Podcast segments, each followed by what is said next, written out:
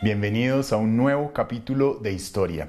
Septiembre del 2021 es el mes en el que se conmemoran los 200 años de las independencias de los países de Centroamérica y la consumación del proceso de independencia de México. Un bicentenario que para su comprensión resulta práctico abordarlo a partir de la división política que la corona española había trazado de estos territorios de una parte existió el virreinato de la Nueva España, que abarcó desde la región central del Valle de México hasta varios estados del actual Estados Unidos, como lo son California, Utah, Arizona, Nevada y Texas.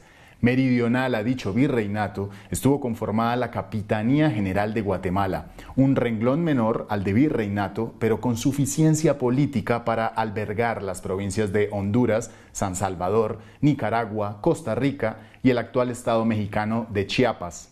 A Belice y a Panamá no los contamos, porque tanto el primero pertenecía al dominio británico como el segundo estaba adscrito al virreinato de la Nueva Granada, que pasaría después a ser la Gran Colombia.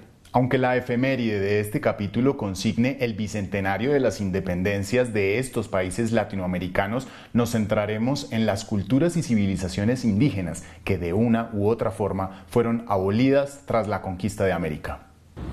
Sin siquiera sospecharlo, pueblos del viejo continente, en especial españoles, portugueses y británicos, desconocían que el continente americano ya había sido poblado desde hacía 35.000 años, según teorías consignadas en el Museo de Antropología de la Ciudad de México.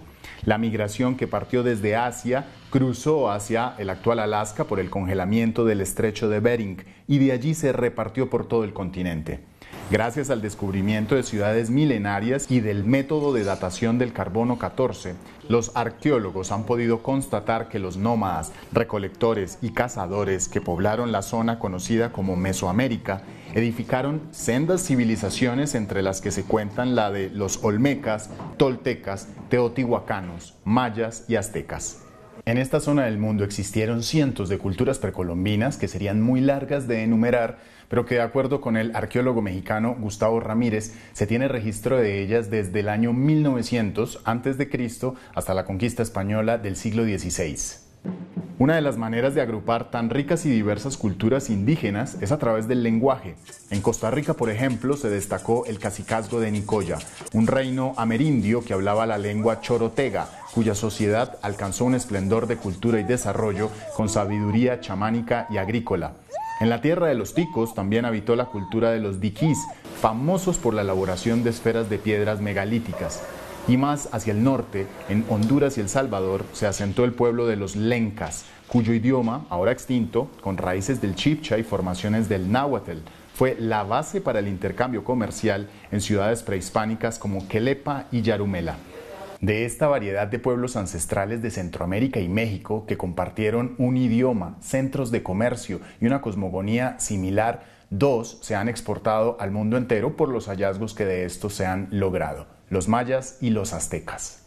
Los mayas habitaron 300.000 kilómetros cuadrados de territorio mesoamericano en lo que hoy conocemos como los estados mexicanos de Yucatán, Campeche, Quintana Roo, Chiapas, Tabasco, además de los actuales países de Guatemala, Belice y una parte de Honduras y El Salvador. Los hallazgos e interpretaciones de su sistema de escritura los destacan del resto de pueblos indígenas porque fueron de los pocos que desarrollaron complejos saberes de numeración, matemática, astronomía, arquitectura, entre otros. El concepto del cero, por ejemplo, que se originó en Babilonia y se perfeccionó en la India, fue desarrollado paralelamente por los mayas en este lado del mundo para representar la ausencia, la nada o el vacío. Hablar de los mayas tomaría horas y no bastaría con repasar sus monumentales sitios sagrados como Tikal, Chichen Itza o Calakmul o analizar su vasto desarrollo agrícola y artístico o su compleja concepción del tiempo. Por lo que pasamos a darle una pincelada a los aztecas, un término general para referirse a varios pueblos como los mexicas, los tepanecas y los chalcas, según el historiador español Miguel Ángel Rusbarro. Aztecas proviene de Aztlán, el mítico lugar de origen de estos pueblos de lengua náhuatl. Según la tradición histórica, desde dicho espacio geográfico, ubicado en el altiplano central de México, los aztecas abandonaron su tierra para lanzarse a una larga peregrinación ante las órdenes que recibían los sacerdotes de su dios Huitzilopochtli. Tras haber llegado al lugar donde un águila con una serpiente en la boca se posaba sobre un cactus nopal que surgía de una roca, los aztecas fundaron la ciudad de Tenochtitlán en 1325, junto con otro centro de poder conocido como Tlatelolco. A los habitantes de esta región se les conoció como los mexicas, una poderosa civilización que se destacó por la creación de un vasto imperio que controlaba la región a través de sistemas tributarios, sistemas de castas y un ampliamente cimentado sistema de guerra. De por sí la magnífica ciudad de Tenochtitlán es el actual territorio de la Ciudad de México y si bien el idioma castellano y la religión católica llegaron de la mano del esquema de civilización barbarie de los españoles.